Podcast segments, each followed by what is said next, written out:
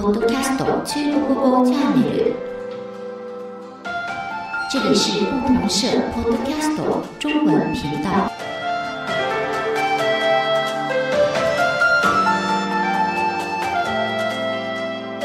皆さん、明けましておめでとうございます。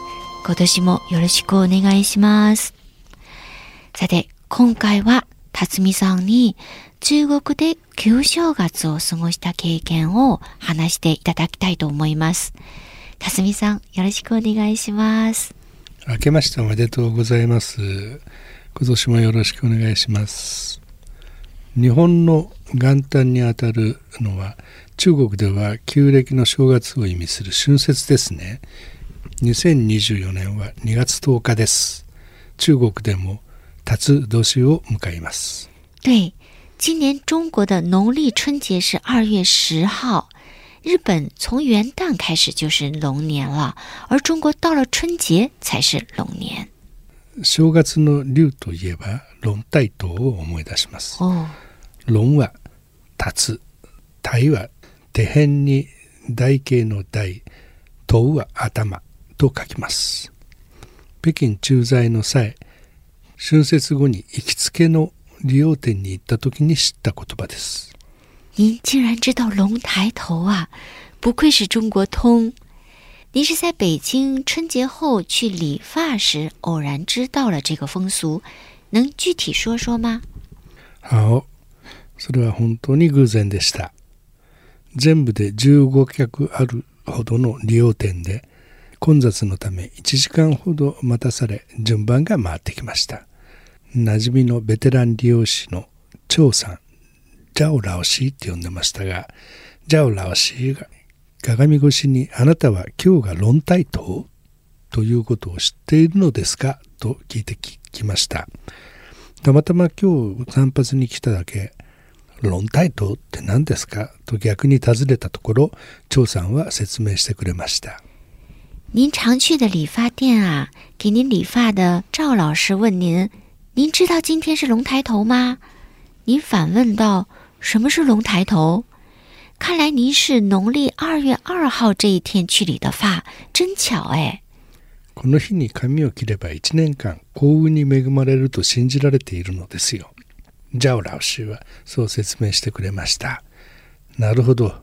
だから混雑しているわけだと納得しました。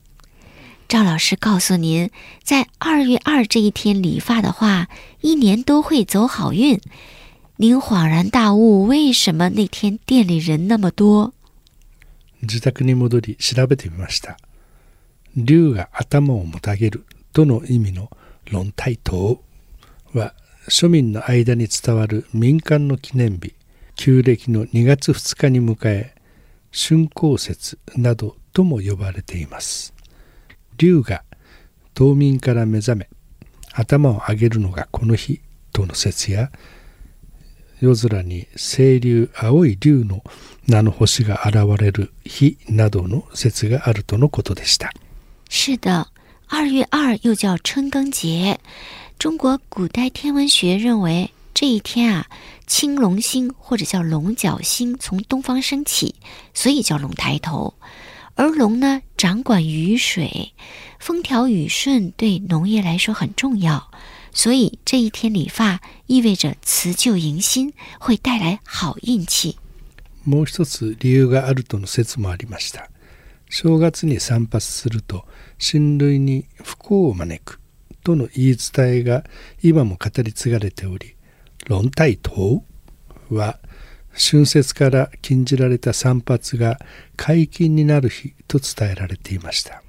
对，民间有正月剃头会给亲人带来灾祸的说法，正月呀是农历一月的意思，所以很多人等到二月二才去理发。理容師の張さん、赵老師に後に聞いた話ですけれども、以前は春節明けから論大島までは理髪店を訪れる客は少なく閑散としていたとのことでしたが、最近はこの言い伝えにこだわらない若い人たちが増えていると教えてくれました。赵老师介绍说啊，以前正月期间店里很清闲，不过现在越来越多的年轻人不再拘泥于这个传统习俗，正月也来理发了。試しに知り合いの中国人の大学院生に聞いてみました。全く気にしませんね。だって春節に髪を切ったらおじさんが死ぬなんてただの迷信じゃないですか。と反応はドライでした。关于正月是不是理发这件事，你还问过中国的研究生，对方回答说完全不在意啊，什么正月剃头死舅舅的说法都是迷信，确实是迷信。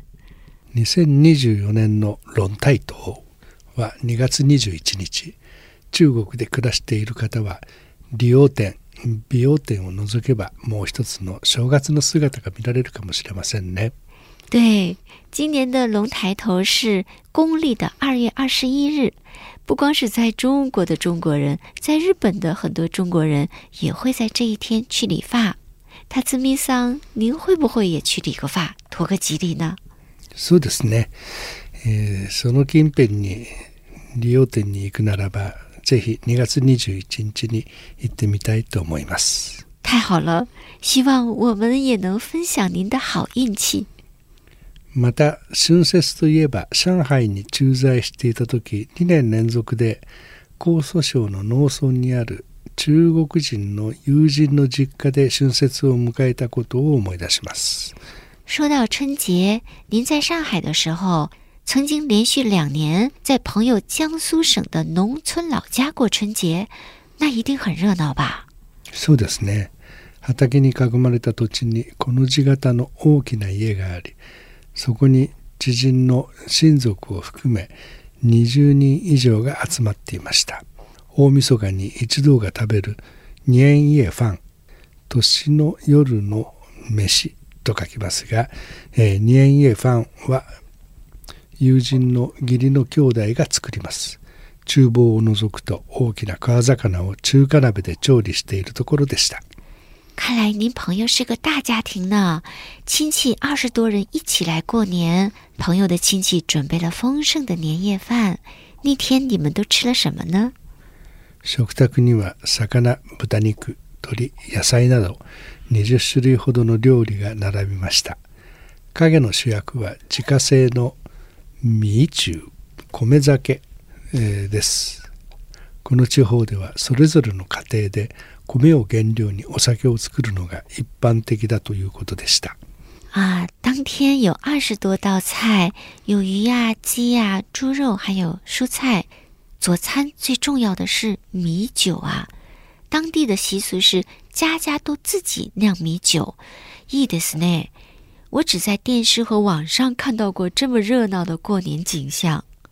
まず畑で打ち上げ花火を楽しみそして宴会に臨みました川と海に近い肥沃な土地でどの料理もとても美味しかったですでも丼で飲む自家製の米酒米中は初めてだったので酔いすぎないように気をつけました大家先在田里放烟花爆竹，之后一起开吃年夜饭，每一道菜都非常好吃。哇，听您说，我都要流口水了。不过您是第一次用大碗喝这种米酒，怕喝醉，所以不敢多喝。そうですね中国ではアルコール度数が50度を超えるコーリャンなどが原料の白酒白酒が有名で 水などで割らず乾杯乾杯の掛け声とともに一気に飲み干す習慣があります。この時に使うグラスはシャオペイ小さい杯といってとても小さいものを使います。是的，中国白酒的酒精度数很高，比如高粱酒超过五十度呢，所以喝白酒啊，一般用小杯来干杯。ところが友人宅で飲んだ米中は丼で飲むので白酒より度数が低い米中とはいえこれを一気飲みしたら大変なことになります而除夕那天啊，你们是用大碗喝的米酒。米酒虽然度数比较低，但是一口气喝一大碗还是很吓人的。そうですね宴会は大いに盛り上がり春節を迎えたところでお開きとなりました那年的年夜饭聚餐非常热闹喜庆，在迎来新年的午夜过后就结束了。ところが2年目は大変でした哎，第二年怎么了？友人の親族の皆さんに1年ぶりの再会を果たしました再会となると初対面に比べ格段の親近感が湧きもはや古い友人ラオポンヨです。そうですね。ハウジュブジェンラお久しぶりと声を掛け合いついつい促されるままに丼でミーチューの一気飲みを繰り返してしまいました。途中から記憶が飛んでしまいました 第二年，您又去朋友的老家过春节，大家比第一次见到您更加热情，纷纷来敬酒，您不能不喝，于是就用那种大碗喝米酒，很快就醉了。蒂姆大斯米桑，您酒量那么好，还能被米酒灌醉，我有点意外哦。米酒啊，日本でいうとドブロクのようなお酒になります。口当たりが比較的良くて飲み始めるとどんどん飲めてしまうんですね。啊，それでついついたくさん飲んでしまいました。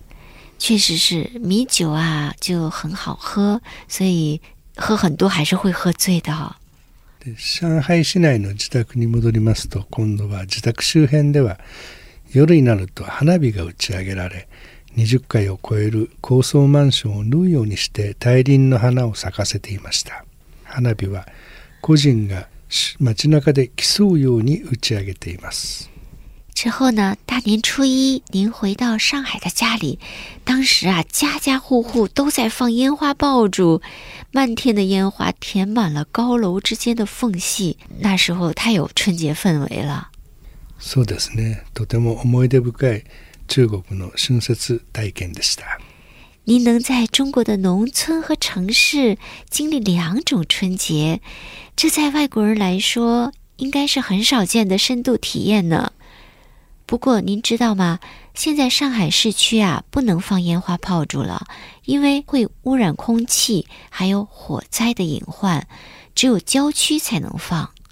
大気汚染と火災のリスクを減らすためには 上海中心部で爆竹や花火を打ち上げることができなくなったというのが理解できますでもちょっと寂しく残念な感じも、えーしますねそうですね。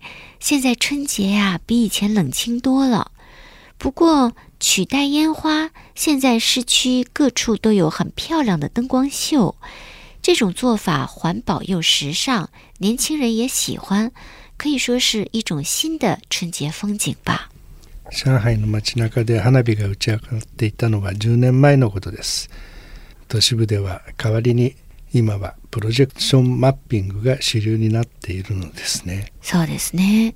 雰囲気が昔とは異なりますがエコそしてモダンな感じですね春節の新しい風景として定着することも悪くはないように感じますそうですね。大家有机会的话，也去体验一下中国的春节吧。好，今天就聊到这里，我们下次再见。皆さんさようなら